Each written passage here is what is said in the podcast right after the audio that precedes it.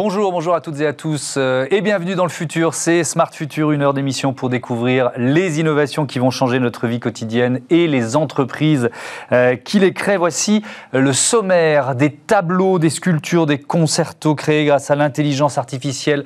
Les robots sont-ils des artistes? Quelle est leur cote? Sur le marché de l'art euh, Réponse juste après ces titres. Euh, Smart Money, notre chronique sur les placements d'avenir. Faut-il investir dans ce que les anglo-saxons euh, appellent la gig economy, cette économie à la tâche qui va des livreurs précaires aux freelances hautement qualifiés? Réponse tout à l'heure. Dans Smart Connect, une nouvelle pépite française, vous découvrirez Hibou, surnommé par certains la vigie des chantiers qui collecte et analyse les données des engins de chantier un peu partout sur la planète. Et puis dans la seconde partie de Smart Future, on se demandera à quoi ressembleront nos maisons euh, et nos appartements dans 20 ans. Mais d'abord, mais d'abord, êtes-vous prêt à acheter un tableau peint par un robot?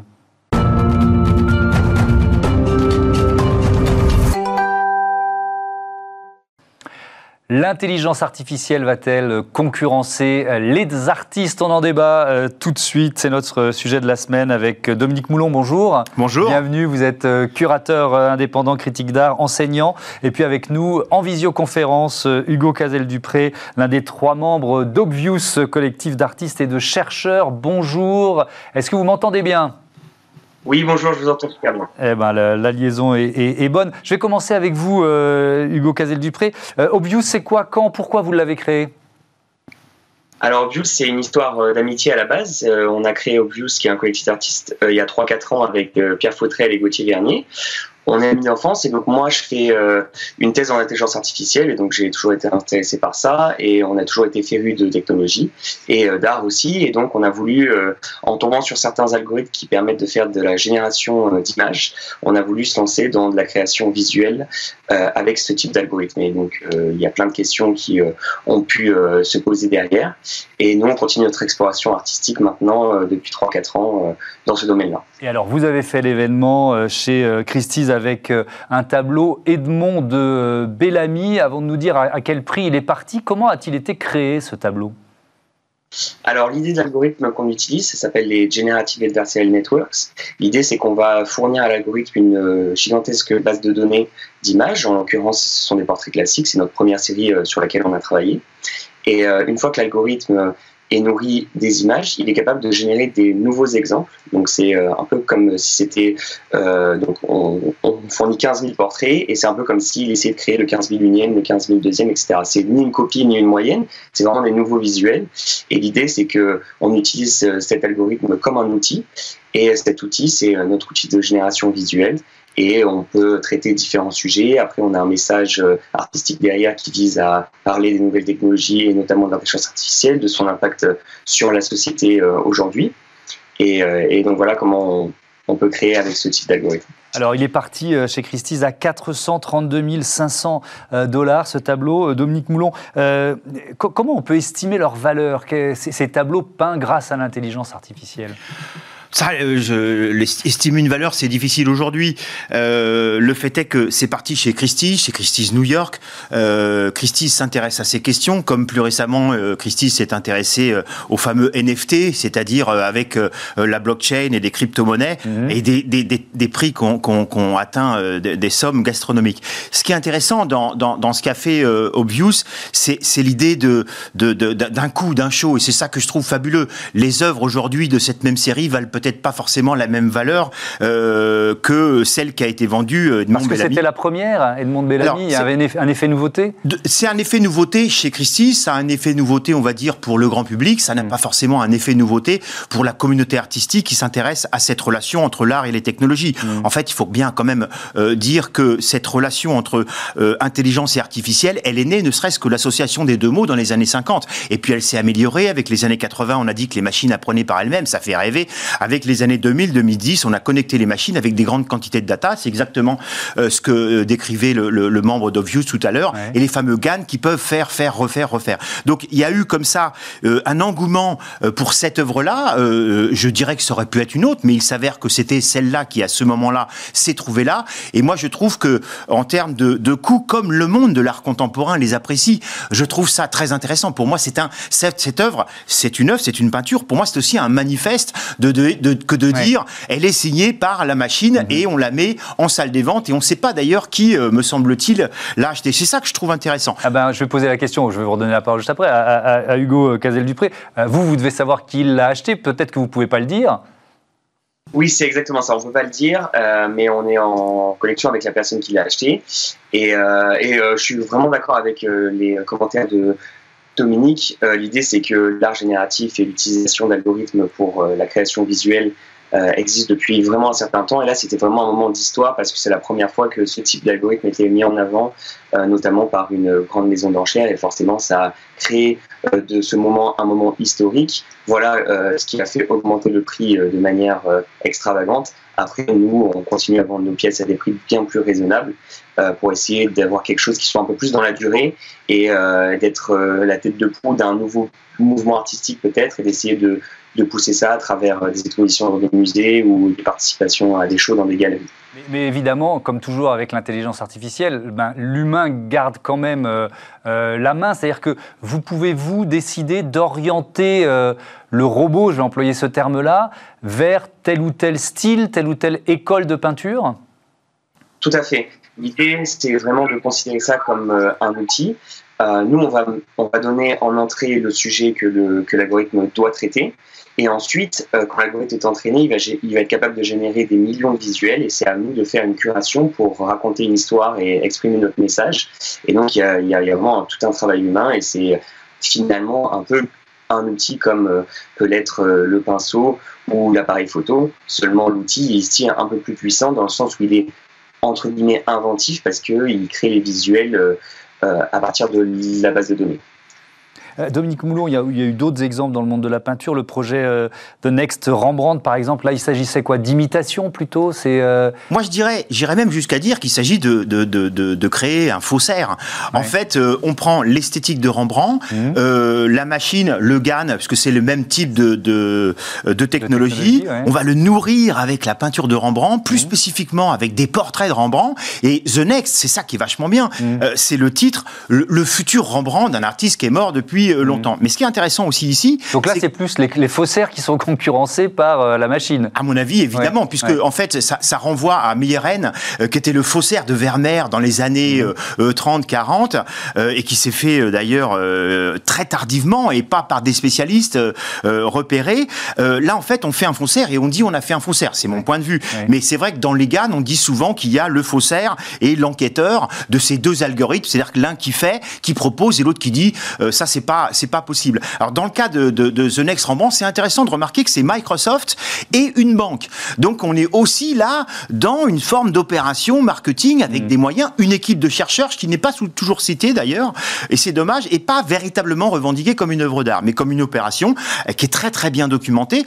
En revanche, il y a aussi beaucoup d'œuvres d'intelligence artificielle, et il y en a mm. actuellement malheureusement pas visibles par le public, au centre Pompidou, au sixième étage, euh, par Ito Steyer, qui est une artiste contemporaine exposé à la Biennale de Venise, montré à Art Basel et ailleurs. Et en fait, ces œuvres d'intelligence artificielle faites avec des GAN, c'est une forte tendance aujourd'hui dans l'art contemporain. Mais c'est de l'art ou de la technologie? C'est exactement moi ce qui m'anime, c'est-à-dire que c'est de l'art et de la technologie. Et comme je disais tout à l'heure, tout ça. Mais c'est de l'art quand même pour ah ben, Pour moi, c'est évidemment de l'art. Mais en fait, euh, il y a déjà eu dans les années 60 euh, des expositions comme euh, Cybernetic Serendipity en Angleterre avec des robots par une commissaire et des artistes. Et ça n'a ça n'a fait que continuer. Et à chaque époque, ces technologies, à chaque époque, ces artistes qui utilisent les technologies de leur temps. Hmm. C'est-à-dire au début, la photographie est-elle un art? La photographie est de la photographie, elle deviendra art. La vidéo est-elle un art La vidéo est de la vidéo, elle deviendra art. Les technologies, est-ce que ça forme euh, un, art particulier? Oui, à mon avis, ça s'appelle les arts numériques et aujourd'hui, on peut considérer que ça fait partie de l'art contemporain. Euh, Hugo Cazel-Dupré, alors on a eu un petit souci de liaison, mais je pense que ça fonctionne de nouveau. Vous m'entendez bien? Oui, c'est bon. Oui, je vous entends de nouveau. Euh, on peut dire aussi que l'intelligence artificielle, c'est un outil pour les artistes, ça leur permet de s'exprimer. Tout à fait. En fait, euh, un peu comme euh, l'appareil photo, on aime beaucoup faire cette euh, comparaison avec l'appareil photo parce que, en fait, les premières personnes qui ont vu de manière artistique ont reçu des critiques en général qui sont assez similaires à celles qu'on peut recevoir aujourd'hui, à savoir l'appareil photo est réservé à des ingénieurs hautement qualifiés, les images sont floues, c'est pas de l'art, Et maintenant, on est tous d'accord pour dire que la photographie est un mouvement artistique euh, bien à part et que c'est pas venu pour euh, remplacer les artistes, mais justement pour euh, laisser une catégorie de la population s'exprimer et créer un nouveau type d'art. Nous, on espère vraiment que avec ce type d'algorithme, ce sera un petit peu le même système et que on va pouvoir avoir une nouvelle catégorie d'artistes qui viennent du digital, qui puissent qui puissent s'exprimer avec ces algorithmes. Parce que vous, vous êtes à la fois artiste et spécialiste de l'intelligence artificielle. Qu'est-ce que la technologie, et donc vous vous projetez dans, l'avenir, c'est pour ça que cette émission existe aussi, euh, qu'est-ce que la technologie peut vous permettre encore d'imaginer pour les prochaines années, de différents, de nouveau? Alors, euh, ce qu'on essaye pas mal de pousser aussi, c'est que euh, on, a, on, a, on, a, une vision artistique dans laquelle on cherche à faire des séries purement artistiques et participer à des musées, etc. Mais un peu comme les artistes euh, contemporains de notre génération, on a aussi une vision un peu pluridisciplinaire et on aimerait bien pouvoir appliquer nos, euh, nos créations artistiques à d'autres types de milieux. Donc, par exemple, ça peut être la mode ou ça peut être le cinéma, la littérature. En fait, ces algorithmes peuvent traiter tout un tas de types de données différents et on peut faire des, des, nouveaux, des nouveaux exemples, des nouvelles créations avec ce type d'algorithme et on aimerait vraiment pouvoir euh, ouvrir la voie parce qu'on pense vraiment que ces algorithmes vont être utilisés après de manière quotidienne dans les dix années à venir, parce qu'ils vont être intégrés dans les euh, softwares comme euh, Adobe, etc. Et donc on aimerait vraiment euh, pouvoir pousser ça, création, cette création visuelle ou littéraire ou auditive dans d'autres milieux, et on pense que c'est vraiment là où il y a des choses intéressantes à faire et à explorer. Dominique Moulon, il y a, d'autres exemples d'intelligence artificielle, je vous en ai cité quelques-uns, mais dans le monde de l'architecture ou, du, euh, ou du design, je pense à Philippe Stark qui avait sorti des, euh, des chaises euh, AI, enfin intelligence artificielle. c'est un, un, mouvement un peu général dans le monde de l'art. On parlera de la musique tout à l'heure, mais en dehors de la musique. Il y, a, évidemment des cas dans la musique, mais en fait, toutes les formes artistiques, et c'est intéressant de voir d'ailleurs à quel point les formes artistiques sont, sont curieuses. c'est intéressant en citant la mode, mmh. le monde de la mode c'est tout de suite emparé des robots avec, euh, je crois c'était McQueen, mhm. euh, de l'impression 3D avec euh, un autre créateur, de, des réseaux sociaux avec un autre créateur. Et évidemment, aujourd'hui, le, monde de la mode, comme le monde de l'architecture, regarde ce que nous proposent les machines. En fait, ce qui semble aussi très intéressant, et c'était dit tout à l'heure par le collectif Obius, c'est la capacité, quand elle est bien programmée, de la machine à nous proposer, avec une grande profusion, un nombre de possibilités possible inimaginable. Que l'architecte, que le designer, que l'artiste euh, peut à un moment donné décider de dire c'est ça qui m'intéresse. Mais est-ce qu'on peut imaginer un chef-d'œuvre créé par un robot? C'est, ça sera le titre de mon prochain livre publié au mois de septembre qui s'appellera euh, Chef-d'œuvre du 21e siècle, dans lequel il y a des œuvres d'intelligence artificielle euh, produites par un robot. Je dirais oui, mais de toute façon, le robot, il est toujours programmé. Il est programmé par une équipe, par mmh. des programmeurs. Et d'ailleurs, ce que je, je, crois savoir du collectif Ovium, c'est ce sont différents types de profils. Et en fait, soit l'artiste est programmeur lui-même, soit l'artiste collabore avec un programmeur. Actuellement, dans les robots, par exemple, euh, KUKA, l'entreprise allemande, prête allègrement ses robots et ses programmeurs à des artistes qui font œuvre avec. Mm. Mais pour revenir à qu'est-ce qui fait œuvre, c'est l'idée de l'artiste. Oui, c'est quand même l'humain, euh, Hugo euh, Cazel-Dupré, qui, qui, reste, qui garde la main. Parce que, euh, évidemment, moi, j'ai pas voulu intituler le débat le, robot va-t-il remplacer les artistes? Parce que je, fondamentalement, j'y crois pas. C'est pour ça que j'ai dit peut-il concurrencer les, artistes? Vous, y croyez, vous, à un chef-d'œuvre vraiment, voilà, qui, qui sortirait, hein, puisqu'on parle de deep learning des, des robots qui apprennent de leurs erreurs. Et puis jusqu'où ça va aller? Est-ce qu'un robot pourra pas finalement créer tout seul un tableau et un chef-d'œuvre? Pour l'instant, c'est de la science-fiction. L'idée, c'est que aujourd'hui, tel qu'on le ressent et nous, avec toutes les discussions qu'on peut avoir autour de ça, on le ressent très fort, c'est que l'intention artistique et euh, la créativité, ce sont des qualités qui sont réservées aux humains et qui sont propres à l'humain, qui carrément définissent la nature de l'humain euh, d'une certaine manière. Et donc, le jour où on perd ça, on perd un peu de notre humanité. Donc, on a peur de ça et c'est normal. Et euh, pour l'instant, c'est vraiment de la science-fiction parce que technologiquement parlant, c'est complètement impossible.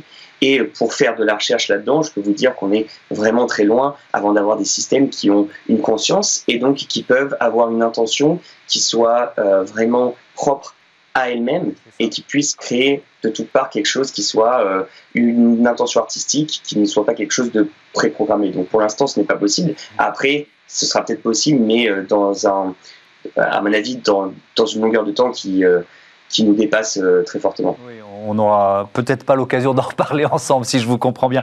sur, votre métier de curateur, c'est aussi un outil l'intelligence artificielle. C'est-à-dire qu'on peut réinventer une exposition, on peut créer des expériences immersives. Ça fait partie aussi du monde de l'art, ça. Oui, il y a d'ailleurs eu, récemment, il y a quelques mois, euh, une, une biennale d'un art contemporain numérique dont on a dit qu'elle était curatée par une machine, une intelligence artificielle. Mm. Moi, la première question que je me suis posée, c'est qui a programmé la machine? Bah Est-ce qu'il n'y avait pas un ou des curateurs, curatrices qui étaient euh, autour de la machine? Euh, Mais en effet, c'est, je, je pense que c'est à la fois un outil, euh, c'est aussi des idées, c'est aussi un médium.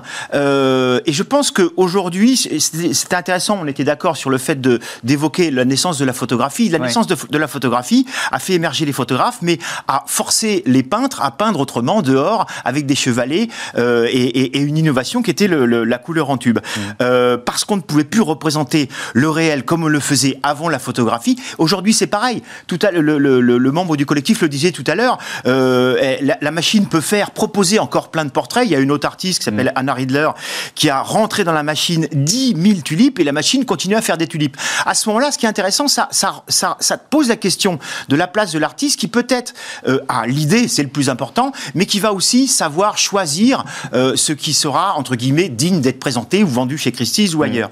ce qui est intéressant là, c'est que le rôle de l'artiste, il évolue encore un tout petit peu. Le rôle de du commissaire, évidemment, tous nos rôles, mais le, le rôle du journaliste aussi, bien voilà, évidemment. Il y a d'ailleurs, on dit que chez Reuters ou Associated Press, il y a des machines qui rédigent des news, etc. La question, c'est est-ce que la machine peut avoir le matin, elle n'a pas de matin la machine, l'idée de rédiger quelque chose d'exceptionnel ou de faire une heure exceptionnelle? Ça, c'est beaucoup moins certain. Évidemment. Alors restez avec nous parce qu'on va continuer de, euh, de parler de l'art des robots, euh, mais de musique avec Olivia Hieré-Dobré.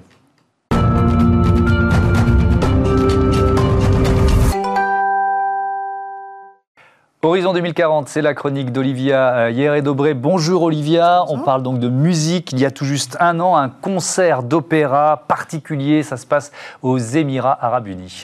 Oui, et sur scène, pas de chef d'orchestre ni de ténor en queue de pie, mais un être étrange aux mains et au visage humain planté sur le corps d'une machine. C'est Alter 3, l'androïde qui tient le double rôle de maestro et de chef d'orchestre. Démonstration.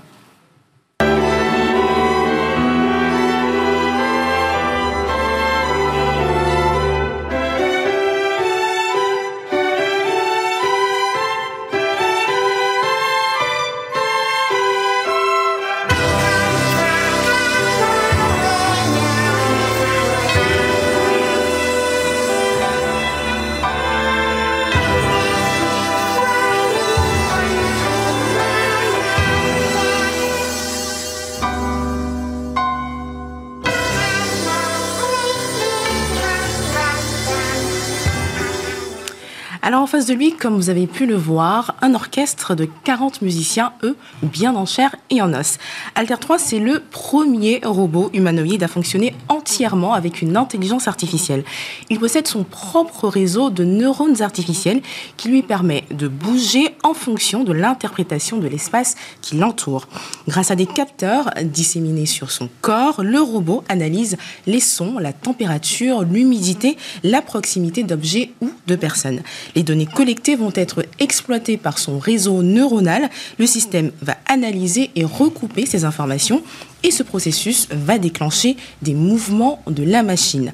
Par exemple, si Alter 3 détecte la présence d'un grand nombre de personnes, il va faire frémir son torse. Cette faculté eh bien, lui est donnée grâce à ses 42 articulations. De même, s'il entend un son, il va le reproduire. Il peut ainsi accompagner l'orchestre. Hein. ce sont les vocalises électroniques que nous avons entendues tout à l'heure. Mais s'il ressemble à un être humain, ses mouvements sont un petit peu différents. En fait, il n'a pas été conçu euh, pour nous imiter. Le réseau de neurones avec lequel il est programmé repose sur la théorie du spike and burst, l'action à réaction, un système qui nécessite peu de programmation préalable et qui lui laisse le loisir de développer ses propres mouvements. D'ailleurs, il lui arrive d'un peu trop s'agiter. Je cite un de ses concepteurs interrogé par Reuters. Parfois, l'androïde devient fou. Les orchestres humains doivent suivre. Mais parfois, les humains peuvent coopérer très confortablement. Ce travail est une métaphore des relations entre l'homme et la technologie de plus en plus d'humains sont dominés par la technologie et ce phénomène va s'accentuer à l'avenir, générant un renversement dans les relations homme-machine. J'ai voulu traduire ce basculement dans un opéra. Vous remarquez, il y a parfois des euh, chefs d'orchestre humains qui, euh, deviennent dingues et les, et les, musiciens qui ont du mal à, suivre. Comment est né ce projet, Olivia? Alors, l'histoire commence en 2016 au Japon. Des professeurs s'associent pour créer les deux premières versions d'Alter, dont une qui a été exposée au musée de Tokyo, Mirakan. Pour cette troisième version, d'où le Alter 3, Quatre experts en intelligence artificielle ont planché dessus, un spécialiste en robotique, un autre pour les logiciels, un musicien d'électroacoustique et le compositeur Kishiro Shibuya pour le son. D'ailleurs, c'est lui qui a composé l'opéra dont on a vu quelques extraits et cet opéra a été euh, conçu spécialement pour mettre en scène le robot. Il s'intitule d'ailleurs Scaributi, beauté effrayante. Allez, un mot de, réaction, Dominique Moulon. Ça, vous l'avez dit tout à l'heure en disant que ça nous concernait tous, il va falloir qu'on apprenne à interagir euh, et presque à donner un statut finalement à ces intelligences artificielles, à ces robots bon, ça, ça, pose clairement des questions de statut, des questions juridiques, on le sait en Californie, avec des robots, qui, voitures qui renversent, des, qui renversent des gens. Mais je voudrais juste rebondir aussi sur Alter, parce qu'en fait, je connais bien le robot Alter pour avoir exposé des images d'Alter 1 et 2 euh, par une artiste qui s'appelle Justine Emar au Centre culturel canadien avec un autre commissaire, euh, mhm. Alain Thibault. Et en fait, c'est intéressant parce que le Alter 1 est tombé en panne. Donc on a pris la mémoire euh, l'intelligence, guillemets, de l'alter 1 pour le mettre sur l'alter 2. Et l'artiste a eu cette idée magnifique, Justine Aymar, que de mettre l'un en face de l'autre, l'autre se réveille, le 2, le 1 reste inactif puisqu'il est en panne.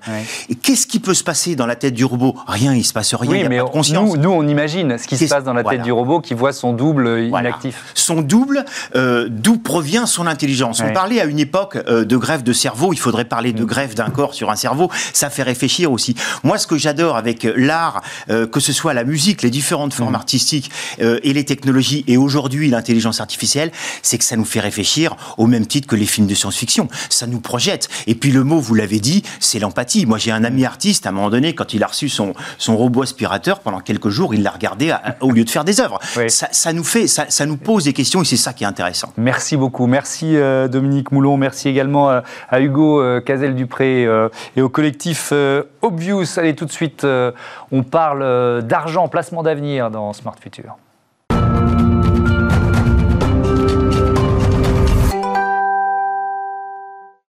Smart Money, des conseils pour euh, investir, des placements à découvrir. Et aujourd'hui, c'est euh, David Derry, analyse de marché chez Itoro. Euh, bonjour, David. On, va parler de ce qu'on appelle la gig économie. Donc c'est le monde du travail. Expliquez-nous de quoi. De, Alors la gig économie, c'est l'économie à la tâche en, français. Oui. Donc on a vu là avec l'arrivée justement du numérique et le développement du, télétravail que mhm. le monde du travail est vraiment en train d'évoluer. Bien sûr. On, était, on avait connu un modèle du, du justement, qui était hérité des révolutions industrielles et des luttes sociales du XXe siècle. Et on voit justement aujourd'hui qu'on est en profonde mutation. Mhm. Et on voit l'arrivée justement de la gig économie. Donc gig économie. Donc on est loin, on est loin de la, semaine des 35 heures, c'est ça? Exactement. Pour le moment, les personnes sont désormais libres en fait de devenir eux-mêmes leurs propres patrons, donc d'être indépendants et de choisir de, travailler pour plusieurs sociétés euh, à la fois. Et donc on voit que cette nouvelle forme d'emploi, elle est vraiment en train de se développer. Par exemple, aux États-Unis, aujourd'hui, il y a plus d'un tiers des Américains qui ont adopté ce statut, donc 35% des, Américains qui sont désormais indépendants. Et donc c'est un, c'est un marché hein, qui est euh, identifié comme tel euh, et qui fait quelle taille? Alors c'est un marché qui en 2020 représentait euh, environ 300 milliards de, dollars et qui en 2023 devrait atteindre justement 450 milliards de dollars, un peu plus de 450 mhm. milliards de dollars. Donc pour les investisseurs qui souhaitent investir dans la gig économie, c'est mhm. quand même quelque chose d'assez large et donc il y a différents sous-domaines pour le faire. On peut par exemple choisir d'investir dans des entreprises de transport. Donc là, c'est vraiment la catégorie la plus connue de la gig economy, hein, avec les chauffeurs, les chauffeurs Uber ou Lyft ou ce genre d'applications. Mhm. On a aussi les sociétés de livraison, où là, par exemple, on va penser à Just Eat ou même Deliveroo, qui s'est mhm. d'ailleurs introduit cette semaine en bourse. On va avoir des plateformes de freelance, donc comme Upwork, comme Fiverr, qui permettent à tous de trouver en fait euh, euh, des, missions. Mhm. On va avoir ensuite les plateformes de location. Donc là, on va retrouver des plateformes comme Airbnb ou Expedia qui permettent à tous de louer et donc de gagner des revenus euh, via cette, via cette manière-là. Et puis ensuite, les deux autres euh, catégories dans le, la gig economy, c'est les plateformes de vente. Donc là, on va retrouver des Shopify, on va retrouver du, du eBay par exemple, ou les plateformes de, pour le contenu, donc qui permettent à des gens de partager leur contenu. Et donc là, on a les réseaux sociaux comme Instagram ou YouTube ou même Twitch et, là, on va parler plus des influenceurs euh, qui, qui, rentrent dans cette catégorie de la gig economy. Exactement. D'accord, bien, bien compris. Donc c'est compliqué en fait de savoir en ce moment quelles sont les entreprises qui vont vraiment se développer dans le mhm. secteur de la économie et donc pour les investisseurs qui souhaitent vraiment investir dans ce secteur, le plus simple c'est de répartir en fait euh, leur capital mhm. justement dans différentes entreprises et même différents sous-secteurs euh, justement de la de la économie. Oui et puis il y a la question de la de la réglementation du statut. C'est vrai que c'est c'est il y a aussi pas mal de critiques qui sont liées à certains pans de la gig économie. Bah exactement quand on parle de gig économie, le premier exemple qui nous vient en tête c'est justement euh, ce qu'on disait, les, chauffeurs euh, Uber ou les chauffeurs, euh, les livreurs des Livreaux. Mm. Et donc, on peut constater ici qu'il y a justement une grande précarité dans leur, dans leur emploi. Et même d'ailleurs, vos confrères de Brut qui leur, a, qui leur ont réservé un, reportage justement la, semaine dernière. Mm-hmm. Mais ce qui est important de noter, c'est que dans la gig economy, il n'y a pas que ça. Il y a aussi 50% justement des personnes qui exercent, mais qui sont des travailleurs indépendants hautement qualifiés. Donc par exemple, des développeurs, des rédacteurs web euh, des, traducteurs ou, euh, ou, ce genre de choses. Oui, c'est tout, tout, ce qu'on appelle le marché des freelances en fait. Exactement. Et donc aujourd'hui, en tout cas, les gouvernements ont bien conscience qu'il faut justement euh, réglementer la, la, gig economy. Mhm. Et justement, en, Californie, il y a eu la proposition 22 qui a été passée et qui a permis justement à Uber ou à des sociétés comme Deliveroo de ne pas justement classifier ses chauffeurs comme, comme employés. Et donc, c'est ce genre de loi en fait qui va vraiment permettre à la gig economy de, de se développer à l'avenir et de, et de rayonner. Alors, si vous deviez euh, conclure, comment vous imaginez justement l'avenir, les prochaines années? Alors, ce qui est important de noter, c'est que ça offre une flexibilité à la fois à l'employeur et à l'employé. Mmh. Euh, donc, c'est euh, une situation gagnante-gagnante, la, la economy. Aujourd'hui, on voit que c'est un secteur qui est trois fois plus rapide qu'en croissance, trois fois plus rapide que justement le secteur du travail classique. Et ça devrait encore continuer, parce qu'il y a l'arrivée justement de la robotique ou l'arrivée de l'intelligence artificielle qui devrait accélérer cette, cette tendance. Et donc, on a vu par avant que le marché euh, devrait atteindre justement 455 milliards de dollars en 2023 mhm. et euh, dépasser les 500 milliards de dollars à l'avenir. Donc ça peut être euh, une opportunité intéressante et donc les investisseurs devraient garder quand même un, œil sur, ce, sur cette industrie. Eh ben, merci pour ce conseil, David Derry, analyse de marché chez Itoro. À bientôt. Tout de suite, c'est Smart Connect. On observe un hibou.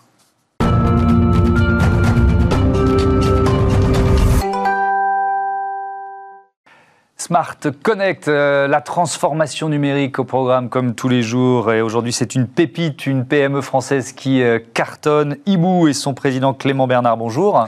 Bonjour. Bienvenue, vous êtes le cofondateur de cette entreprise qui est euh, spécialisée dans le pilotage d'opérations industrielles grâce à l'analyse des données. Alors, en, allant sur votre site, en lisant quelques papiers sur vous, votre cœur de métier, c'est quand même le BTP, c'est ça? Effectivement, on, a pénétré le marché au travers de la verticale de la construction. Euh, à savoir que c'est une verticale dans laquelle il y a particulièrement d'équipements, et donc particulièrement d'équipements qui émettent des données. Notre but est de restituer ces données aux industriels pour les aider à notamment optimiser leurs opérations mhm. et le pilotage de leurs activités. Alors aujourd'hui, ça représente quoi? Combien de, euh, d'engins connectés? Combien de pays que, que vous suivez d'une certaine façon? Alors en deux années, on a connecté plus de 15 000 unités, donc de 15 000 équipements qui sont répartis dans 48 pays. Euh, et ça va des camions aux grues, aux engins, aux générateurs.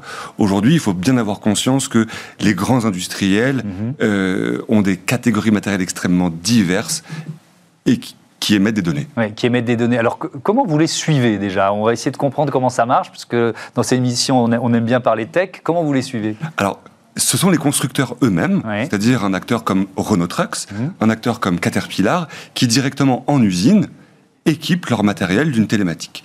Et aujourd'hui, ces constructeurs exploitent ces données, c'est principalement eux qui les exploitent. Et notre métier est de restituer aux clients finaux les données dont ils sont propriétaires. Mhm.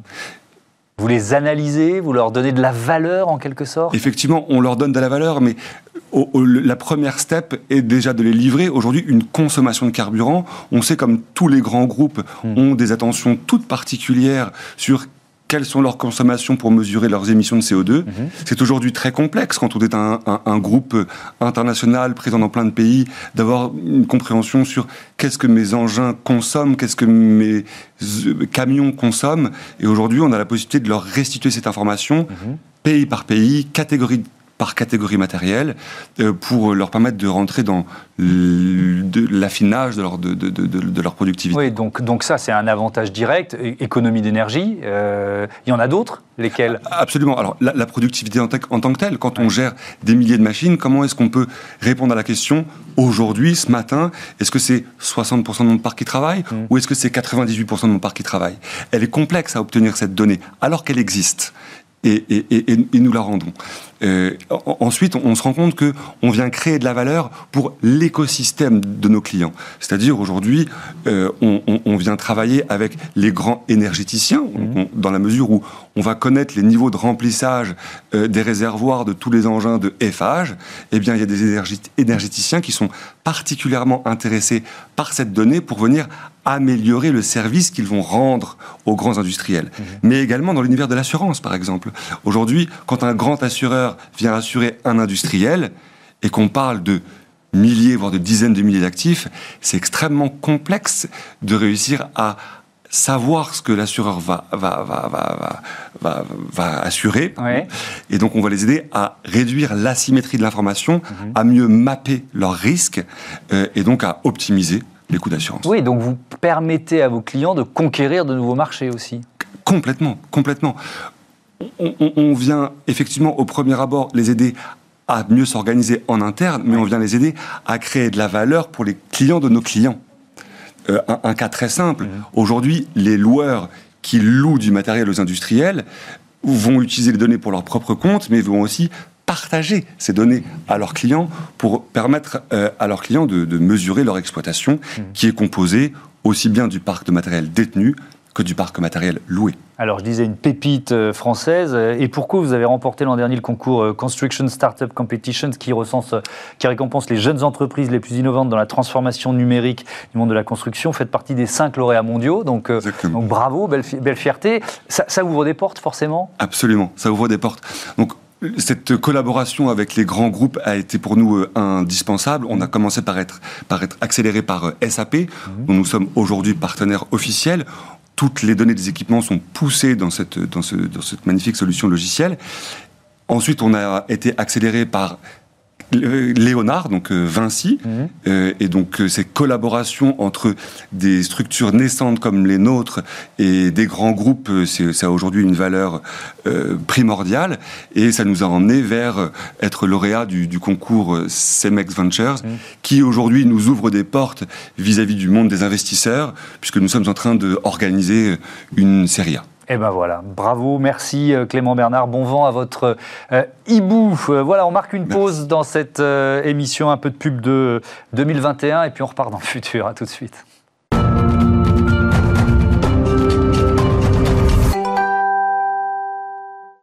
Smart Future, la seconde partie euh, de l'émission euh, chaque semaine. Euh, je vous propose de découvrir la ville de demain, habitat, mobilité, énergie, système de transport, voitures autonomes.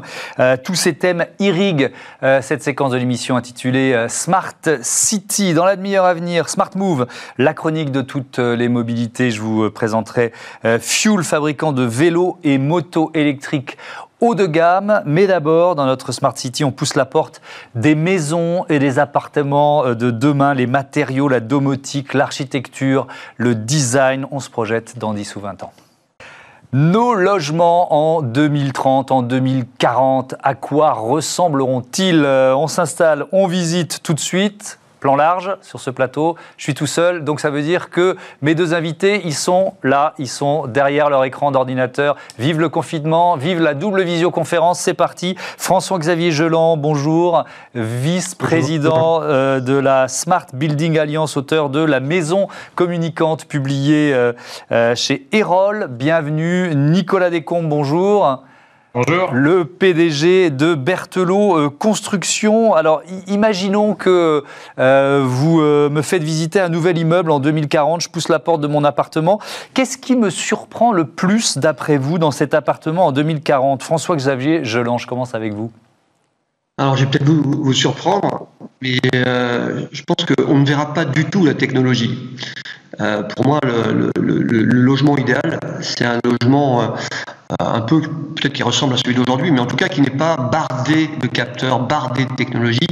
Par contre, euh, il est bienveillant, euh, il est sensible, il, anticipe mes besoins, il prend soin de moi, et parce que voilà, il, est technologique, mais on, ne voit pas ces technologies On ne voit pas la technologie. Je reste avec vous, hein, François-Xavier, mais, mais quand même, on a fait la semaine dernière un, débat autour du pouvoir de la voix.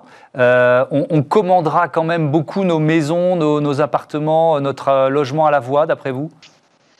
Oui, c'est vrai que la, voix semble euh, une interface entre nous et notre logement, ou nous et les équipements assez idéale. Mais peut-être que, alors déjà, on peut imaginer que euh, notre cerveau puisse directement euh, piloter les choses. Donc ça, c'est peut-être une évolution qu'on peut attendre pour les prochaines années. Mais surtout, euh, pourquoi piloter son logement en fait? C'est-à-dire que là, on le pilote parce que on veut descendre des volets roulants, allumer un éclairage ou, ou régler le chauffage.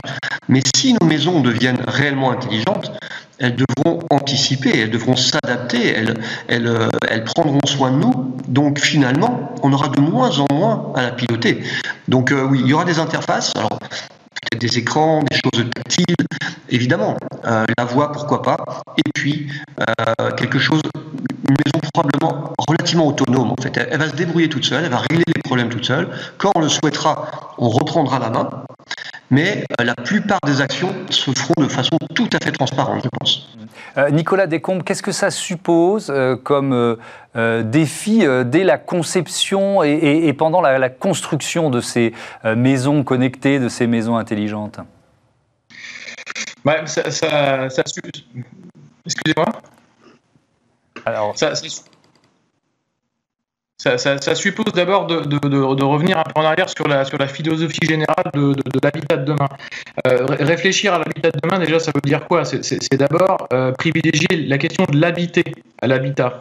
Euh, Monsieur Jean disait tout à l'heure que le plus surprenant, ça serait peut-être ce qui, se, se, se, ne voit pas, se ne verrait pas. Eh bien, on ne verra pas forcément les adaptations concrètes du logement en y rentrant. Par contre, on saura qu'il est, qu'il est construit mieux et durable, qui pourra s'adapter, qui se sera adapté au mode de vie euh, qui apportera plus de confort. Euh, parce que on devra, et là il y a un enjeu fort, on devra, euh, et ça c'est évidemment dès la conception, on devra considérer que tous les occupants des logements de demain n'auront pas forcément les mêmes les mêmes besoins que les familles auront des besoins différents. Et donc, l'enjeu du début de la conception de la construction, c'est son sur-mesure. C'est-à-dire qu'il faut que ça soit plus qu'un mot, il faut que le sur-mesure, euh, il prend son sens à travers l'adaptation euh, des, maisons de demain dans les évolutions des grandes lignes sociétales, c'est un fait, mais aussi dans les besoins différents des familles. Mais ça veut dire quoi? Ça veut dire des, appartements à la carte? Ça veut dire que euh, on, aura dans un même immeuble, euh, plutôt que d'avoir 12 appartements euh, sur 12 étages qui se ressemblent, chacun aura vraiment, dès la conception, imaginé son appartement, c'est ça? Et peut-être que l'appartement aura plusieurs vies et plusieurs, et sera plus modulable? Exact, exactement. C'est une, une question d'adaptabilité du logement, que ce soit un appartement ou une maison individuelle d'ailleurs. Je pourrais revenir tout à l'heure sur la question de l'appartement, de, de l'immeuble, mais en ce qui, pour répondre à votre question, euh, on voit bien aujourd'hui que pourquoi ce logement doit être adaptable. C'est que euh, on l'a vécu aussi très récemment avec les résultats de la Covid, euh, notamment après le confinement la résultante de la Covid, même s'il y a un mouvement qui était déjà très engagé dans, la personnalisation des logements, où les maîtres d'ouvrage avaient tendance à vouloir aérer un peu les volumes, aujourd'hui, il, il s'est accéléré avec, avec le confinement, puisque les fonctionnalités des pièces elles évoluent. par exemple, les, surfaces consacrées à la cuisine ont, comment, ont, pris, ont pris un peu plus de, de, surface au détriment du séjour, parce qu'il y a une convivialité retrouvée des familles autour de la préparation des repas, par exemple. On a aussi des pièces à vivre, euh, comme le, jardin qui est devenu une vraie pièce à vivre et qui est en lien direct avec les, pièces intérieures. Et donc il y a une adaptabilité des cycles de vie aussi qu'il faudra tenir. Et ça, je, vais, vous interrompre une seconde euh, parce qu'on a des petits problèmes de, son et puis vous, vous avez un chat dans la gorge, ça vous permet de, boire un verre d'eau et, de, faire passer, et de, faire passer ce, chat. François-Xavier Geland, je reviens vers, vous. Euh, peut-être d'ailleurs, tiens, on n'a pas défini ce qu'était la Smart Building Alliance, dites-nous. Alors c'est une association, hein. on, regroupe en fait tous les acteurs, il y a aujourd'hui près de 500 membres. Donc il y a des constructeurs de maisons, des promoteurs, des bailleurs, des, bureaux d'études, des chercheurs, des formateurs, des industriels, des startups. Euh, L'idée c'est de, se mettre tous d'accord, travailler en, collaboratif pour imaginer justement ces logements de demain et euh, anticiper, faire en sorte que euh, globalement, on soit en mesure, par exemple, de répondre aux GAFA. Aujourd'hui, vous, avez vu que les, les grandes électroniques et de l'informatique s'intéressent beaucoup à nos, à nos maisons et euh, on, en a besoin, ils apporteront quelque chose, mais on ne veut, enfin, je pense que vous serez d'accord avec moi pour dire que personne ne veut une maison Google ou une maison Facebook. Quoi, hein. Donc, tout ça, ce sont des questions intéressantes en termes d'éthique, en termes juridiques, et puis en termes technologiques. On est avant tout des, gens de la technologie pour bah, concilier, harmoniser un petit peu tout ça et mettre en place en fait des, labels, des cadres de référence pour que les gens aient confiance en fait dans cette maison du futur. Oui, parce que c'est central ce que vous venez de, euh, de décrire, François-Xavier Geland. C'est vrai que euh, aujourd'hui, euh, on, peut imaginer qu'en passant par une enceinte connectée, on avait un débat sur l'intelligence artificielle dans l'art en, en, début d'émission, donc une enceinte connectée avec une intelligence artificielle peut-être de plus en plus puissante. Si l'intelligence artificielle c'est celle de Google, il prend la main sur, sur toute la maison. Donc il y a aussi une notion de, de souveraineté d'une certaine façon derrière votre, votre démarche?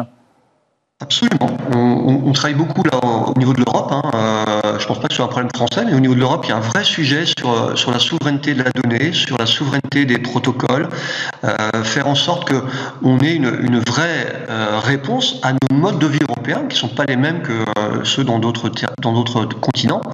Et cette souveraineté, elle passe par beaucoup de réflexions en fait. C'est-à-dire que les technologies sont là, considérer que les technologies sont là. Par contre, le, le, débat sociologique éthique, juridique n'a pas encore eu lieu. Et là, il faut y réfléchir tous ensemble. Et, la réflexion, c'est aussi, il euh, n'y euh, a rien de plus intime que notre habitat. Donc, quelle main, nous, citoyens, quel pouvoir on garde sur l'accès à notre intimité? Vous y réfléchissez aussi? Oui, c'est une très bonne remarque. C'est un cocon. C'est le, le, dernier, hein, c'est le dernier endroit où on peut se protéger, où on peut être sûr de ce qui s'y passe.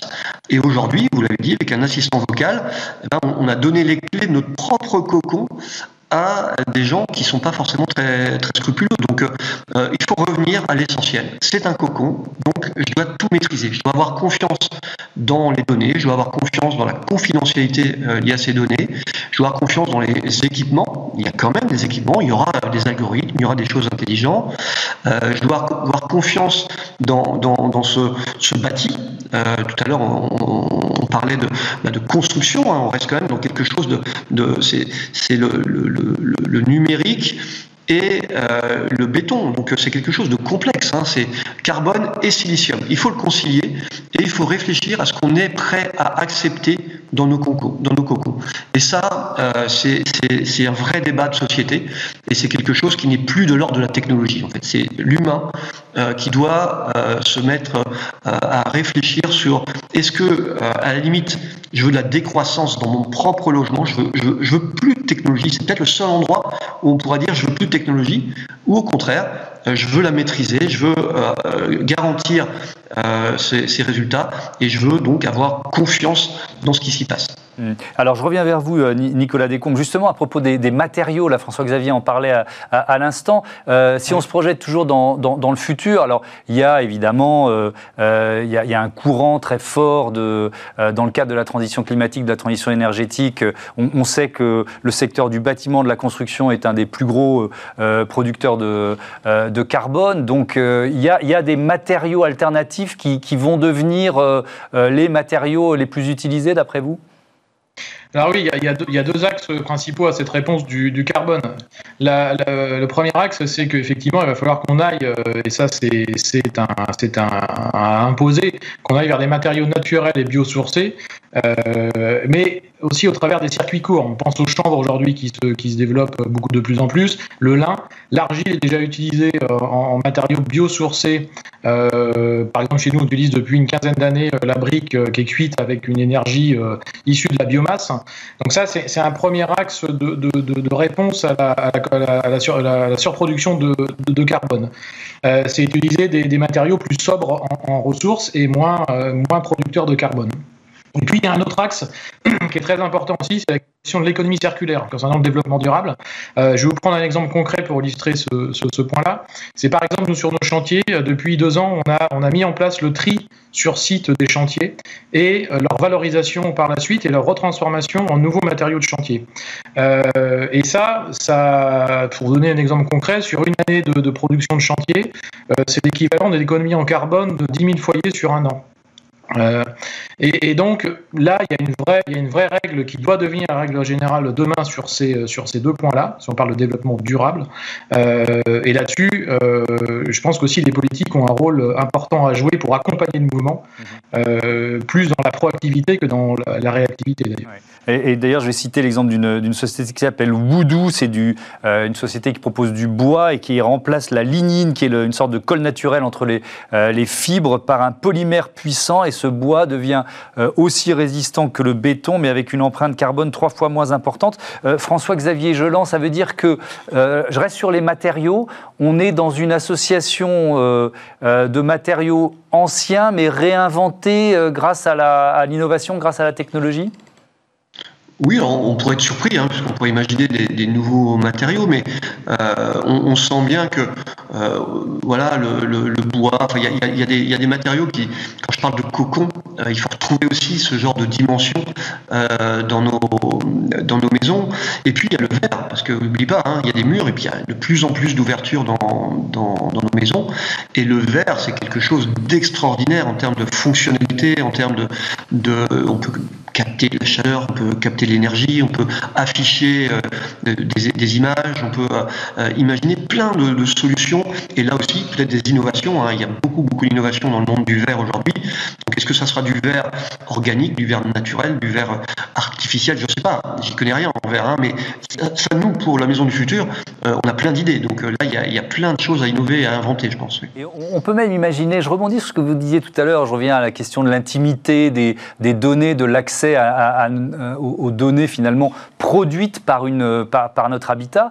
On pourrait imaginer avoir euh, euh, dans notre appartement, alors ça va dépendre évidemment de la superficie, mais un espace qui soit totalement justement déconnecté oui, je pense que une, bulle, hein, on parlait de cocon, ça peut être une bulle, et un endroit où il n'y aurait pas d'onde, où il n'y aurait pas de, de, distraction au sens pollution du terme. Hein, et euh, je pense que c'est des choses qui nous feront du bien, parce euh, on sera exposé à l'extérieur de notre cocon à plein de choses extrêmement agressives hein, en termes de, technologie, d'ondes, d'informations. Et euh, peut-être que dans nos cocons, on recherchera des choses effectivement très très déconnectées. C'est possible. Et je termine, je termine avec vous, François-Xavier. On a, on a commencé par dire que finalement, peut-être que quand on rentrera dans notre appartement en 2040, on, ne le trouvera pas tellement changé. Et l'aspect extérieur des, des, villes, finalement, il y a quoi? Il y a peut-être 75-80% des villes de 2040 qui sont déjà construites. Donc est-ce qu'elles auront elles aussi un aspect très différent forcément? Alors, on parle beaucoup de, verticalité, hein. euh, on parle beaucoup de, green, donc on, sent bien que euh, on voit des images d'ailleurs hein, des, villes du futur où on a l'impression que tout ça, ça va s'élever, un peu comme la tour Montparnasse, hein, qui va être complètement végétalisée, euh, mais avec des choses acceptables au niveau écologique, évidemment on en parlait tout de suite, mais aussi au niveau de la sécurité, au niveau de, l'acceptabilité. donc il y a cette verticalité, ça, ça sera plutôt nouveau, parce qu'aujourd'hui on ne dépasse pas quelques étages, on va pas très haut dans la plupart des villes en France en tout cas. Euh, et puis euh, beaucoup plus de végétal en fait. Aujourd'hui, on, meurt de ce béton, de ce goudron, etc. Donc euh, le végétal, oui, je pense, envahira nos, immeubles, nos villes, et, cette partie sera, sera, sera, verte et à l'extérieur et probablement à l'intérieur. Mais globalement, je pense que on a besoin d'aller vers quelque chose de beaucoup plus durable à l'intérieur comme à l'extérieur. Merci beaucoup, merci à, tous les deux pour euh, ce débat qui était euh, passionnant et euh, pardon à nos téléspectateurs pour les petits problèmes de, de son récurrents que l'on a dû affronter pendant cette double interview en visioconférence. Allez, tout de suite, c'est Smart Move vélo et moto électrique.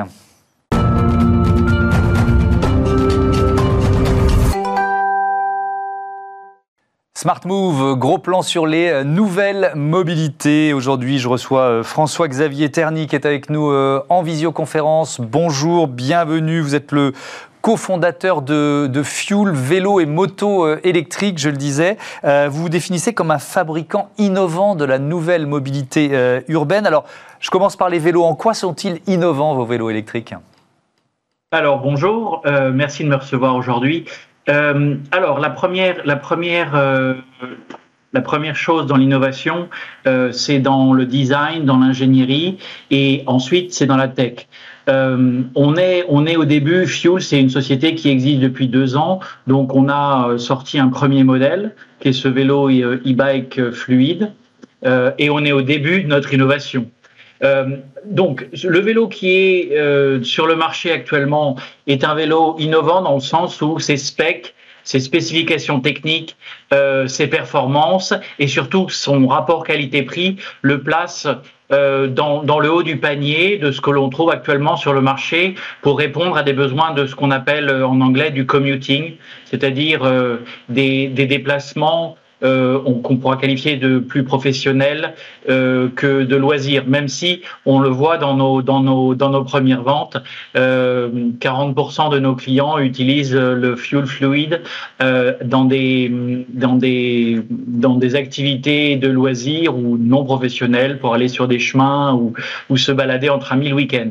Je, viens sur l'aspect technologie, notamment l'autonomie. C'est quoi? C'est double batterie, donc euh, grande autonomie, si j'ai bien compris? Voilà, donc, donc euh, comme la vision de Fuel, c'est d'inventer tous les produits qui se situent entre euh, le vélo 25 km/h, le, le, vélo classique qui est électrifié d'un côté, et de l'autre côté, la grosse moto électrique. Et donc ça, ce sont, les, deux bornes de notre univers. Nous ne souhaitons pas forcément euh, aller dans ces deux produits, mais nous, on va inventer tout ce qui est entre les deux, c'est-à-dire les euh, développer des vélos 45 km/h comme le fluide, qui existe en version 25, mais se vend à 80% dans la version 45 km et euh, c'est vrai qu'il faut mettre un casque et, une plaque à l'arrière, mais quand on a goûté au, goût du 45 km/h, on a du mal à revenir à un 25 km/h, je vous assure.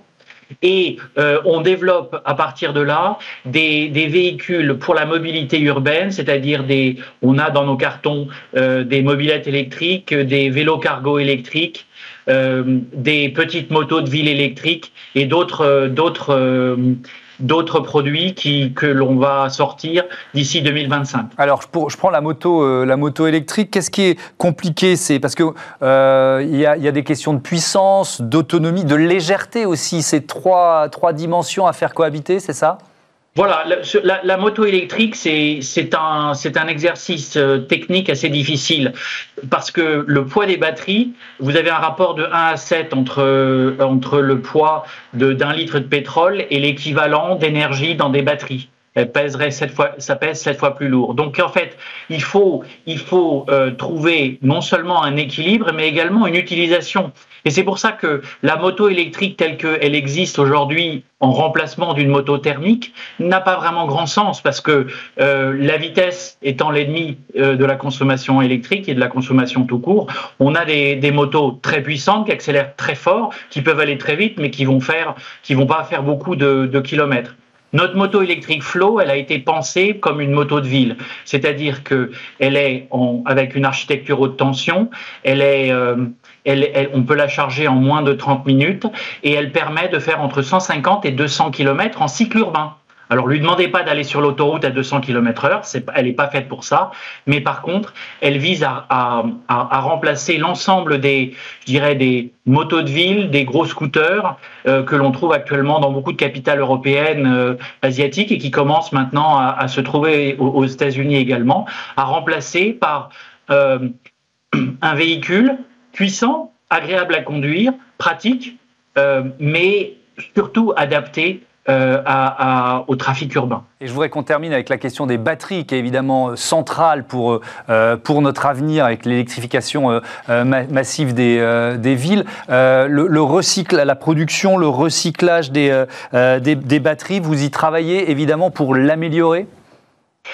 Le, on n'est pas fabricant de batteries. Euh, Tesla l'est, euh, tous les autres acteurs ne le sont pas. Non, je crois que c'est un. Jouer sur votre un... écosystème, vous pouvez influer sur ceux qui vous, euh, qui vous fournissent oui. le matériel.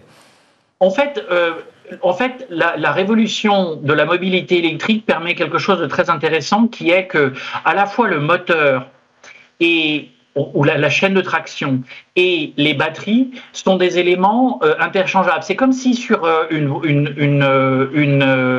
une voiture actuelle, euh, thermique, vous pouviez changer le moteur au fur et à mesure que la technologie évolue. Et en fait, c'est ça, euh, les batteries, la manière dont nous, on regarde les batteries, c'est qu'il y a différentes technologies euh, et on va pouvoir monter sur nos véhicules les dernières technologies parce que c'est ça le principe de l'électrique, c'est quelque chose de très modulaire et on est beaucoup moins contraint que dans le thermique. Donc, on va chercher les dernières technologies en batterie et on va bien sûr regarder de très près tout ce qui est pollution au moment de la fabrication et cycle de recyclage. Merci beaucoup, merci François-Xavier euh, Terny, à bientôt euh, sur Bismart. Euh, voilà, c'est la fin de, de cette émission. Euh, je vous propose de vous retrouver la semaine prochaine pour un nouveau voyage dans le futur. Merci à Olivia Hieré-Dobré euh, qui m'a aidé à préparer cette émission et également tous les Smart Impact dans la semaine. Merci à toutes les équipes de Bismart à la rédaction et ici en régie. Je vous donne rendez-vous lundi pour Smart Impact et d'ici là, ben, vous pouvez revenir en avril 2021. Salut à toutes et à tous.